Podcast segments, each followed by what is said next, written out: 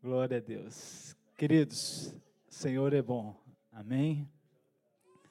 E a bondade dele nos propôs, nos tem proposto a conhecê-lo, a receber dele, a viver os seus planos, os seus projetos, a sua vontade para as nossas vidas. Hoje nós vamos falar um pouco sobre essa mensagem, que é a mensagem da cruz. É a mensagem das mensagens.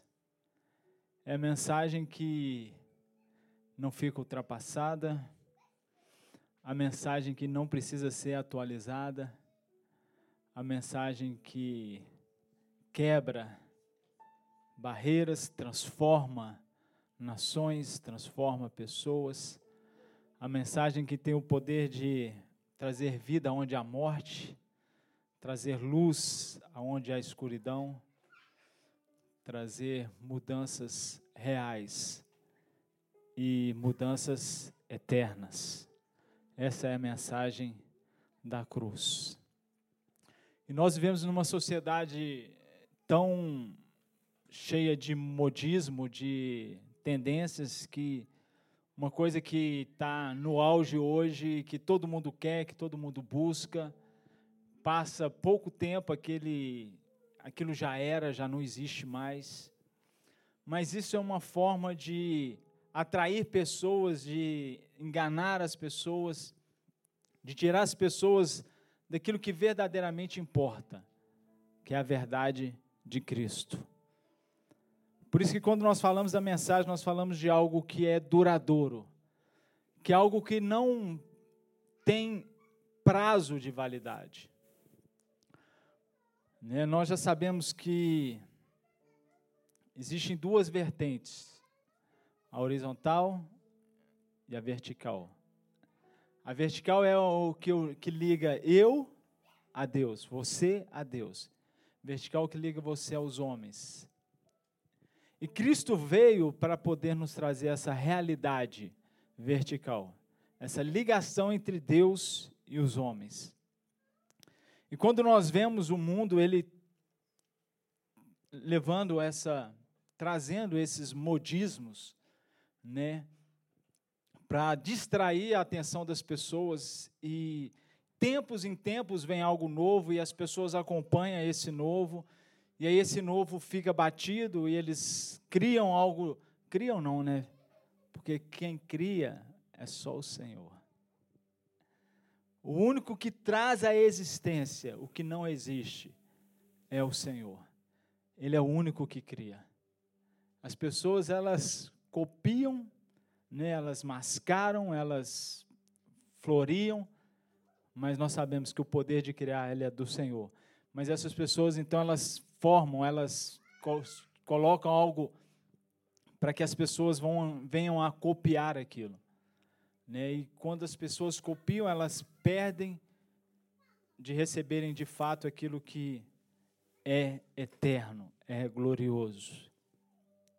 Quando nós vamos para as Escrituras, queridos, nós vemos lá em Gênesis capítulo 3, verso 15, onde Deus ele dá o primeiro sinal de que essa mensagem chegaria a um tempo, chegaria a nós. Quando Deus ele diz: "Estabelecerei inimizade entre ti e a mulher, entre a tua descendência e a descendência dela, porquanto este te ferirá a cabeça e tu lhe picarás o calcanhar, ou lhe ferirás o calcanhar. Essa mensagem, queridos, essa, esse texto, você não pode ler literalmente, você não vai entender nada. E na realidade, a Bíblia, toda ela, de Gênesis a Apocalipse, ela não é um livro para ser interpretado, ela é um livro para ser revelado. Se você não tiver a revelação do Espírito Santo quando você lê essas Escrituras, você corre um grande risco de fazer algo, viver algo que não é a vontade de Deus para a sua vida. Mas ali, Deus falou isso quando, após né, a queda do homem e da mulher lá no jardim. Você sabe muito bem da história, você conhece muito bem a história. E quando Deus então coloca né, eles para fora do jardim, a Bíblia fala que um anjo ficou ali na porta. Para quê? Para que eles não voltassem. E a gente pensa, alguém pode pensar, alguém pode dizer assim, mas poxa, Deus não é amor? Por que, que Deus colocou eles para fora do jardim? Por que, que Deus expulsou eles do jardim? Querido, você só tem uma resposta: se Deus é amor, por que, que ele fez isso? Por amor. Não tem outra razão. Tudo o que Deus faz, Ele faz com base naquilo que Ele é. E Ele é um Deus de amor. Então foi por amor que Deus colocou eles ali para fora do jardim. Por quê? Porque se eles comessem da árvore da vida, caídos, eles nunca mais teriam chance de serem redimidos. Eles nunca mais teriam chance de voltar a ter essa comunhão e intimidade com o Criador, com o próprio Deus. Então Deus ele deu essa promessa dizendo o quê? Que assim como a serpente, ela tinha ferido o calcanhar, ou seja, ela tinha feito o homem cair, surgiria um que esmagaria a cabeça deste que fez o homem cair. E nós sabemos quem é esse que se manifestou. Isaías capítulo 7, verso 14, o profeta Isaías fala sobre ele. Quando ele lança nessa né, profecia, onde ele diz que uma virgem conceberá. Pois uma virgem conceberá e darás à luz a um filho, e o chamará Deus conosco, ou Emanuel. Queridos, quando nós falamos do Evangelho, quando nós falamos dessa mensagem, é algo assim, é algo que se não for pelo Espírito, é uma loucura, e nós vamos ver isso aqui à frente. Dito literalmente dessa forma, a palavra da cruz é loucura. Então, queridos, você que recebeu a Cristo como Senhor, você recebeu algo muito louco. E por você ter recebido esse algo muito louco, você não pode viver conforme o mundo vive. Por isso a Bíblia diz: não vos conformeis. Você tem essa habilidade, você pode viver dessa forma. Então aí, ó, deu o texto de Isaías 7,14. Pois sabei que o Eterno, o Senhor, Ele mesmo vos dará um sinal. Qual que é o sinal? A virgem conceberá. Eis que a virgem ficará grávida e dará à luz a um filho, e o nome dele será Emanuel, Deus conosco. Hoje nós já temos essa palavra concretizada. Mas pense se você tivesse naquele tempo ouvindo isso do profeta Isaías. A virgem vai dar um filho. Cara, isso é possível? Humanamente falando? Não é possível. Não tem como uma mulher gerar se ela não for fecundada se ela não tiver uma relação sexual. Não tem como. Mas a palavra de Deus, a promessa de Deus era que a virgem conceberia, daria luz a um. E esse seria então aquele que esmagaria a cabeça da serpente. Essa é a mensagem. De que viria um Salvador, viria alguém para cumprir essas promessas. E quando nós vamos para João, capítulo 1, verso 1, você vê lá João dizendo o seguinte: o Verbo se fez carne e habitou entre nós. No princípio era a palavra, a palavra estava com Deus e a palavra era Deus. Ele estava no princípio com Deus. Todas as coisas foram feitas por ele, sem ele nada do que foi feito se fez. No princípio era a palavra, a palavra estava com Deus. No princípio era o Verbo, e o Verbo estava com Deus. Ele estava com Deus desde o princípio. Deus, ele não tem princípio, ele é antes do princípio. Deus, ele não é, é, é Ele é o ser não criado. Ele é o criador. Deus ele é o autoexistente que se revela. Ele é o antes do princípio. Nós temos dificuldade de dimensionar ou de alcançar essa profundidade ou essa grandeza dessa verdade. Que antes de todas as coisas existirem, antes dos céus, da terra, antes de estrelas, antes de mar, antes da natureza, antes dos animais, antes de Adão, de Eva, antes de qualquer ser, qualquer coisa, Deus já estava lá. E Deus trouxe à existência todas estas coisas pelo poder da Sua palavra. Deus diz e as coisas aconteceram. Quando Deus fala, as coisas acontecem. Nós que recebemos a Cristo, nós temos a natureza de Deus. Amém? Nós que colocamos em Jesus a nossa confiança, nós que fizemos de Jesus o nosso Senhor e Salvador, nós recebemos o que? O Espírito, nós fomos vivificados. Assim como Ele é, nós somos nele. Então, se Deus ele diz, ele tem o poder de trazer existência, será que se nós dissermos, nós também temos o poder de trazer existência a algo? Com certeza, querido. Agora, o que, que nós vivemos na maioria das vezes? Nós dizemos aquilo que nós temos e por isso nós temos aquilo que nós dizemos. Se você está passando por uma situação e você declara aquela situação, né, seja uma dificuldade, uma enfermidade, uma necessidade, você está só declarando aquilo que você tem. Agora, você é chamado a declarar aquilo que você quer ter. Você é chamado a declarar o contrário daquilo que você tem. Você é chamado a declarar vida aonde há morte. Você é chamado a declarar saúde aonde há enfermidade. Você é, é, é chamado a declarar provisão aonde há necessidade. Você é chamado a declarar libertação aonde há algo aprisionado, algo preso. Mas aí nós dizemos o quê? Ah, eu estou doente, ah, eu estou eu não tenho condição, ah, eu não posso, ah, eu não. Né, e a gente pensa que isso é um discurso de coach, né? um discurso de positivismo. Não, querido, isso é uma realidade da palavra de Deus, uma realidade do Cristo. Você pode declarar. Quando você olha no espelho, o que, que você vê? Você vê a sua imagem, não é isso? Agora, se você quiser ver a sua imagem espiritual, você deve olhar em outro espelho.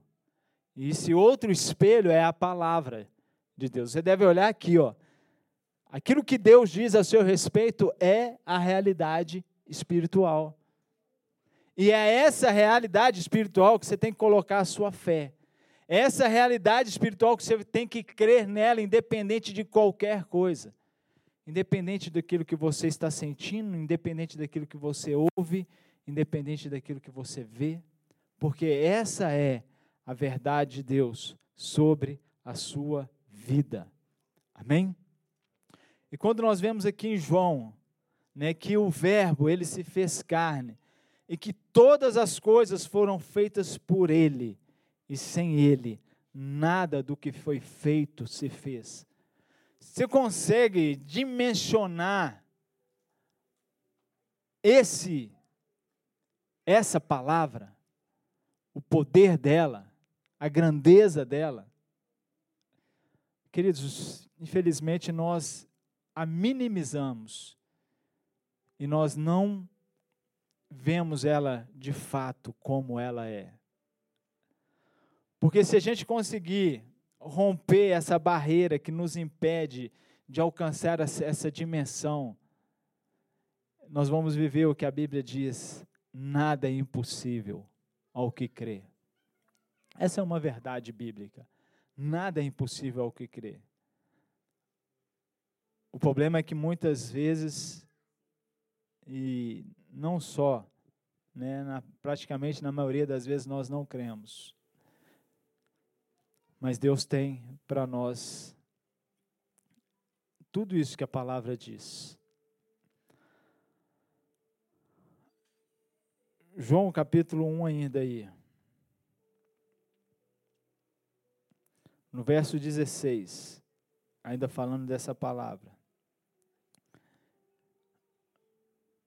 O apóstolo João diz assim: E de sua plenitude todos nós recebemos graça sobre graça. Você pode repetir comigo? E da sua plenitude todos nós temos recebido graça sobre graça. Às vezes, você acha que você está sarado, né? Está aí fortinho porque você vai na academia e malha. Não, querido, isso aí é graça, favor de Deus. Às vezes você está né, com sua conta bancária lá, com saldo bom, e aí você pensa assim, não, eu sou o cara, eu investi bem, eu sou, né, tenho um bom é, é, perpicaz, né, faço bem feito, por isso que eu estou assim. Esse, querido, isso é graça. Isso é favor de Deus. Tudo que nós temos, o que, que a Bíblia diz? Nós temos recebido graça sobre graça. Ontem eu estava com um irmão e aí ele meio indignado, sabe, com, essas, com essa questão de rede social, né? E ele falando assim: você vê as redes sociais, os caras colocam ali 1% da vida deles, que é só o momento do glamour, né? Mas a realidade dessas pessoas não é, a vida dela não é aquilo ali que a rede social coloca. E isso, né, ele falando, isso aí traz para as pessoas uma um desgosto, porque às vezes as pessoas olham aquilo ali e falam assim: Poxa, eu não tenho aquilo, eu não posso viver aquilo. E aí ele falou comigo assim: Seu irmão mesmo, Cláudio, né, ele tem alguma coisa para postar em rede social? Meu irmão ele foi acidentado, ele está em cima de uma cama lá, sem poder movimentar braços, pernas, né? E dependendo de todos para fazer o básico. Então, queridos, nós temos saúde, nós podemos né, correr, nós podemos abraçar, nós podemos lutar, nós podemos conquistar. Isso é graça de Deus na nossa vida. Amém? E aí o versículo 18 então diz assim, ó. Versículo 17: Porque a lei foi dada por meio de Moisés, mas a graça e a verdade vieram por meio de Jesus Cristo. Então Jesus ele veio trazer essa verdade. Essa verdade de graça. Ele é a própria verdade, ele é a própria graça. No original, graça e verdade é uma palavra só. Então, se nós queremos a verdade, nós temos que ir a Jesus. Se nós queremos viver esse favor imerecido que é a graça, nós também devemos ir a Jesus. E essa é a mensagem, queridos, que atravessa os tempos.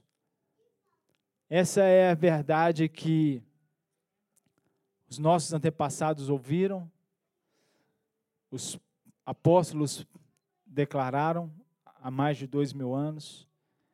Essa é a verdade de desde a fundação do mundo, porque o homem ele só subsiste porque há da parte de Deus uma graça para ele, um favor que ele não merece ou existe alguém merecedor desse ar que é dado gratuitamente por Deus? Ou alguém que é merecedor de todas as maravilhas que Deus deixou nesse planeta para nós desfrutarmos, para nós gozarmos dele? Então, Deus é esse Deus de graça. Deus é esse Deus que quer que nós o conheçamos cada vez mais. 1 Coríntios, capítulo 1, verso 18. Esse é o texto que eu quero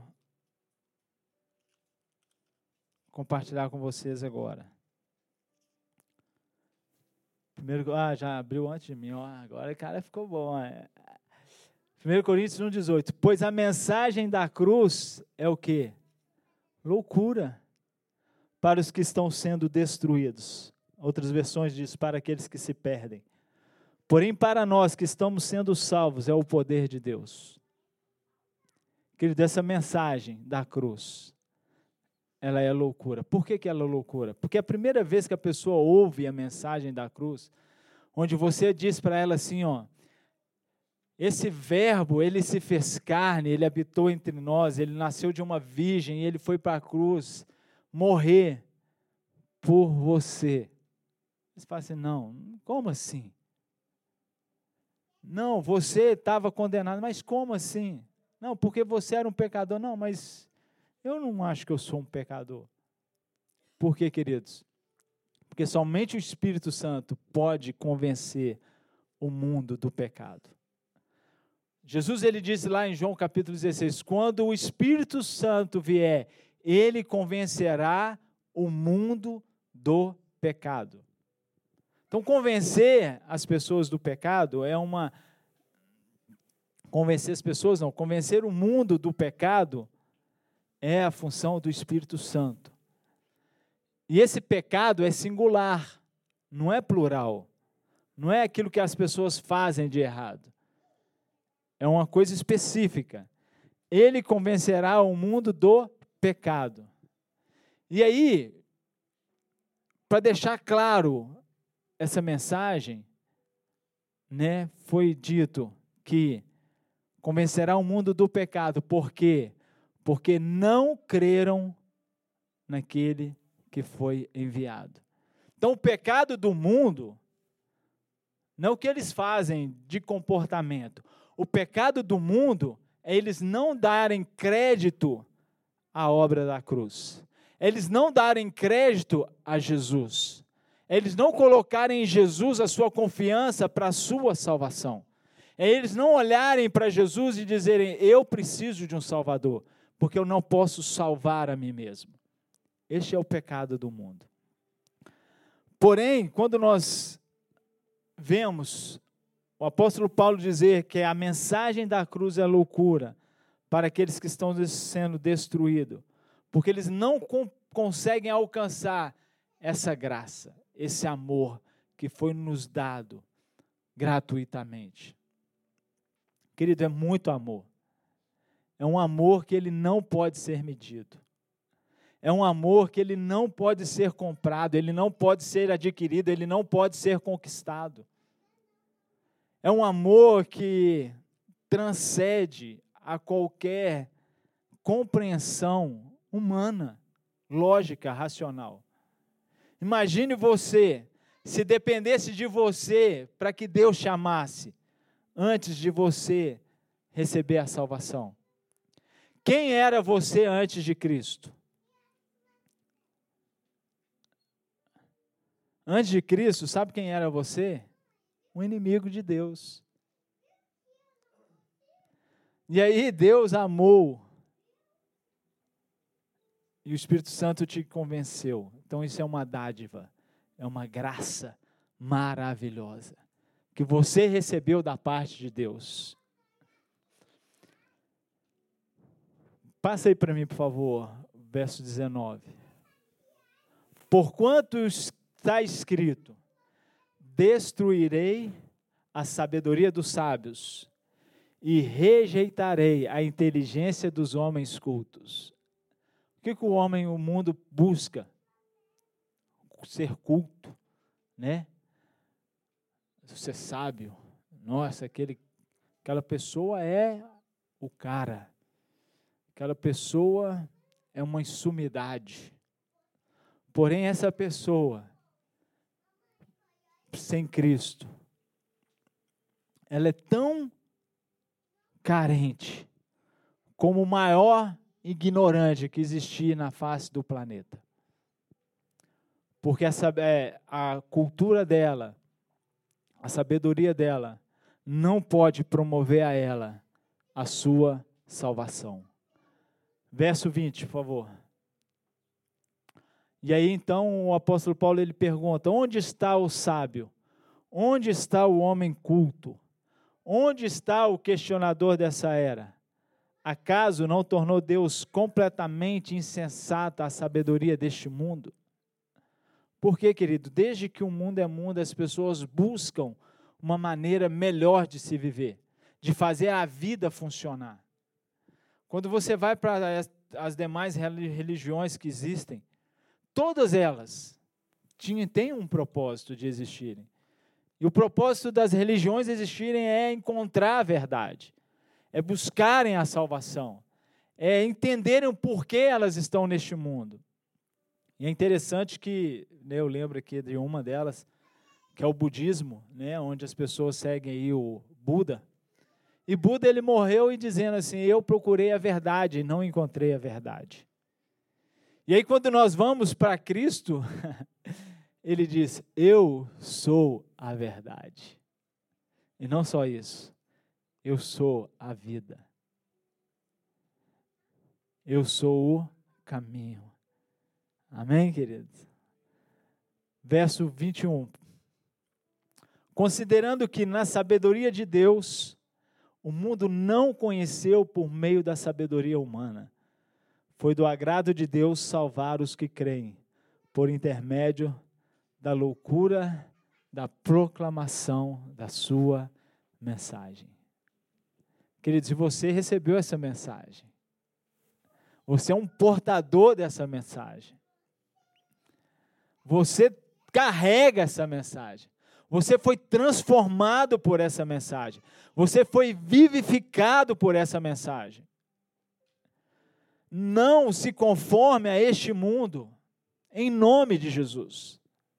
Faça que essa mensagem seja aquilo que te motive a caminhar. O apóstolo Paulo ele fala lá em Romanos, um dos versículos lá do capítulo 12, me parece. Porque dele, por ele e para ele são todas as coisas. Então, aquilo que você fizer, queridos, no que se diz respeito a Deus, Ele deve ser o motivo para você fazer o que você tem feito. Ele precisa ser um motivo de você buscar aquilo que você tem buscado. Ele deve ser o motivo de você querer aquilo que você tem tanto desejado. Para Ele, por Ele e por meio dele. Verso 22. Porque tantos os judeus pedem sinais, como os gregos procuram sabedoria. Verso 23.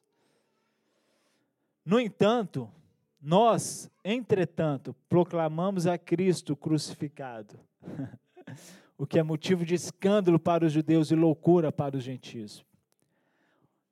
Você fala de um Salvador que ele foi crucificado, você fala de um mestre, você fala de um Deus todo-poderoso, de alguém que foi o criador de todas as coisas, pelo qual nada do que foi criado seria criado se não fosse por meio dele.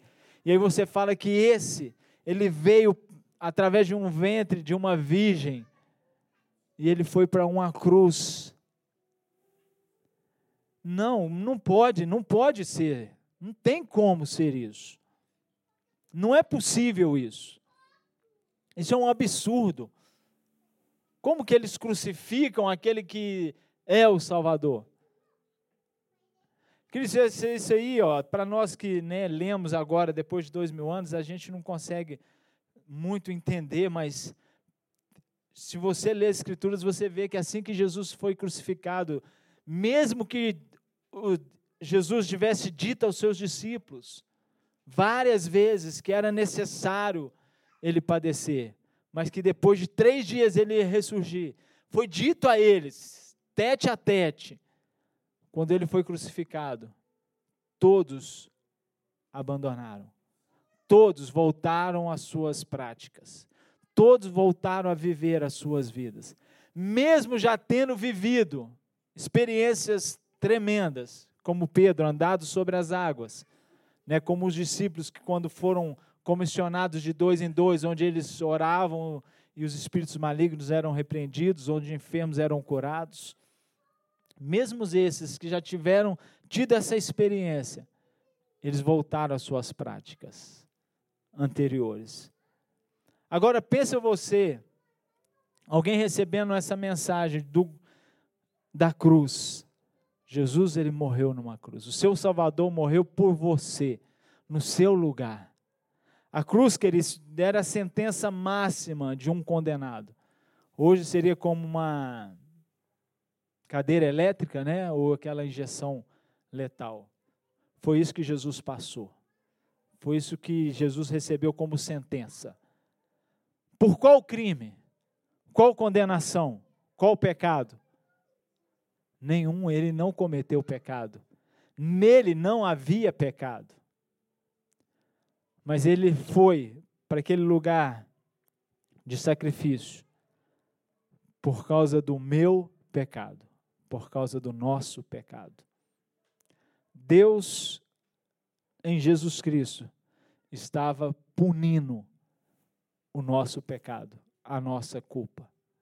Queridos, isso é uma realidade que a gente tem que viver ela de forma experimental dia após dia. Quantas pessoas deixam de buscarem a Deus?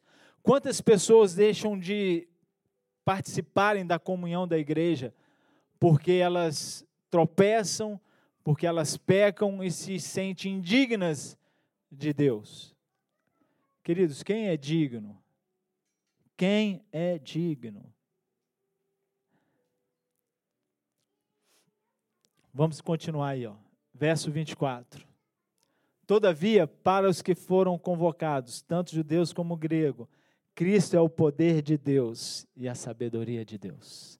Então você tem o poder de Deus, você tem a sabedoria de Deus, ela está dentro de você por meio de Cristo Jesus. Isso é maravilhoso, isso é glorioso. João capítulo 3, verso 16, nós vemos a maior declaração que existe nas Escrituras, onde Jesus ele declara a razão dele estar aqui, o porquê ele veio. João 3,16 diz: Porque Deus amou o mundo de tal maneira que deu o seu Filho unigênito, para que todo aquele que não lhe crê não pereça, mas tenha a vida eterna. Para que todo aquele que nele crê não pereça, mas tenha a vida eterna.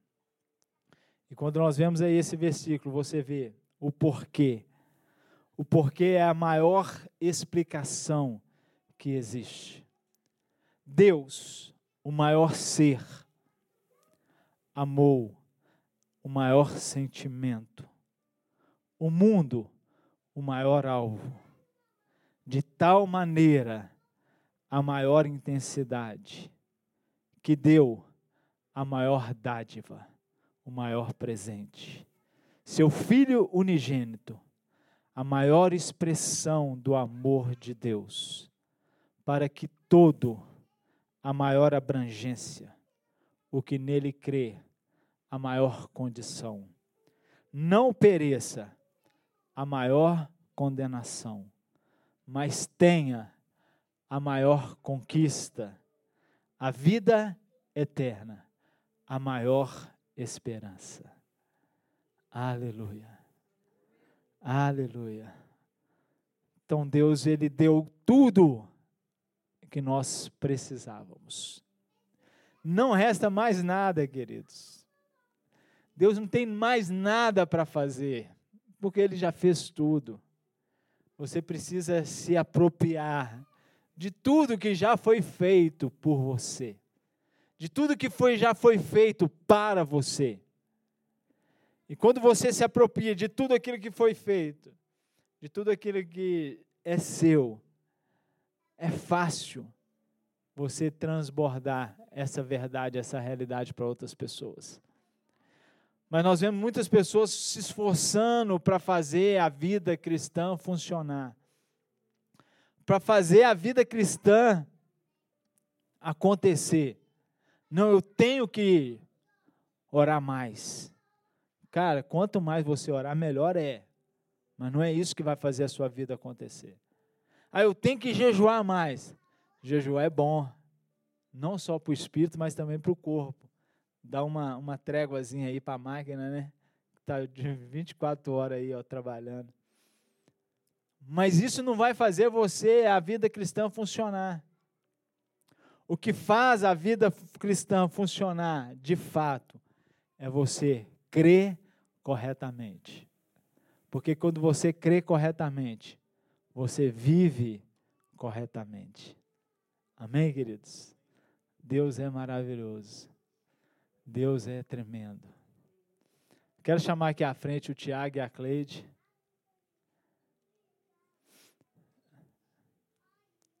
Ei, qual é a dificuldade? Levanta e. Tiago e a Cleide, eles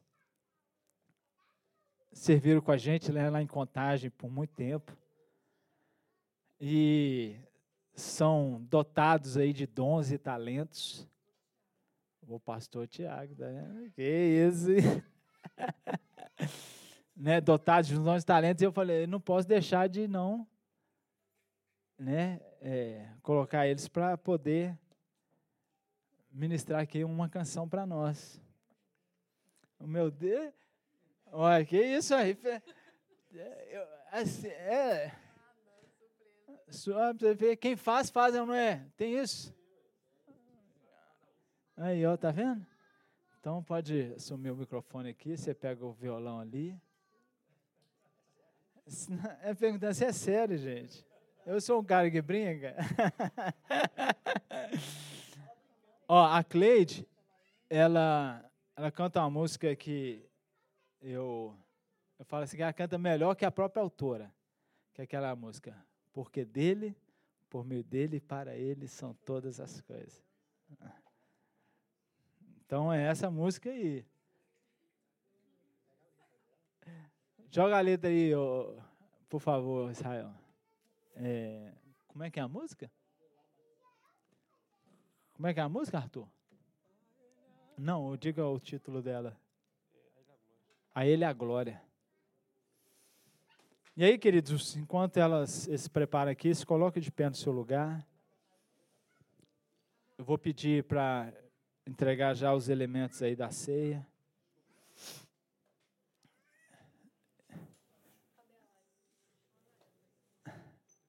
A Lai, ela não vai ela não quer vir aqui não.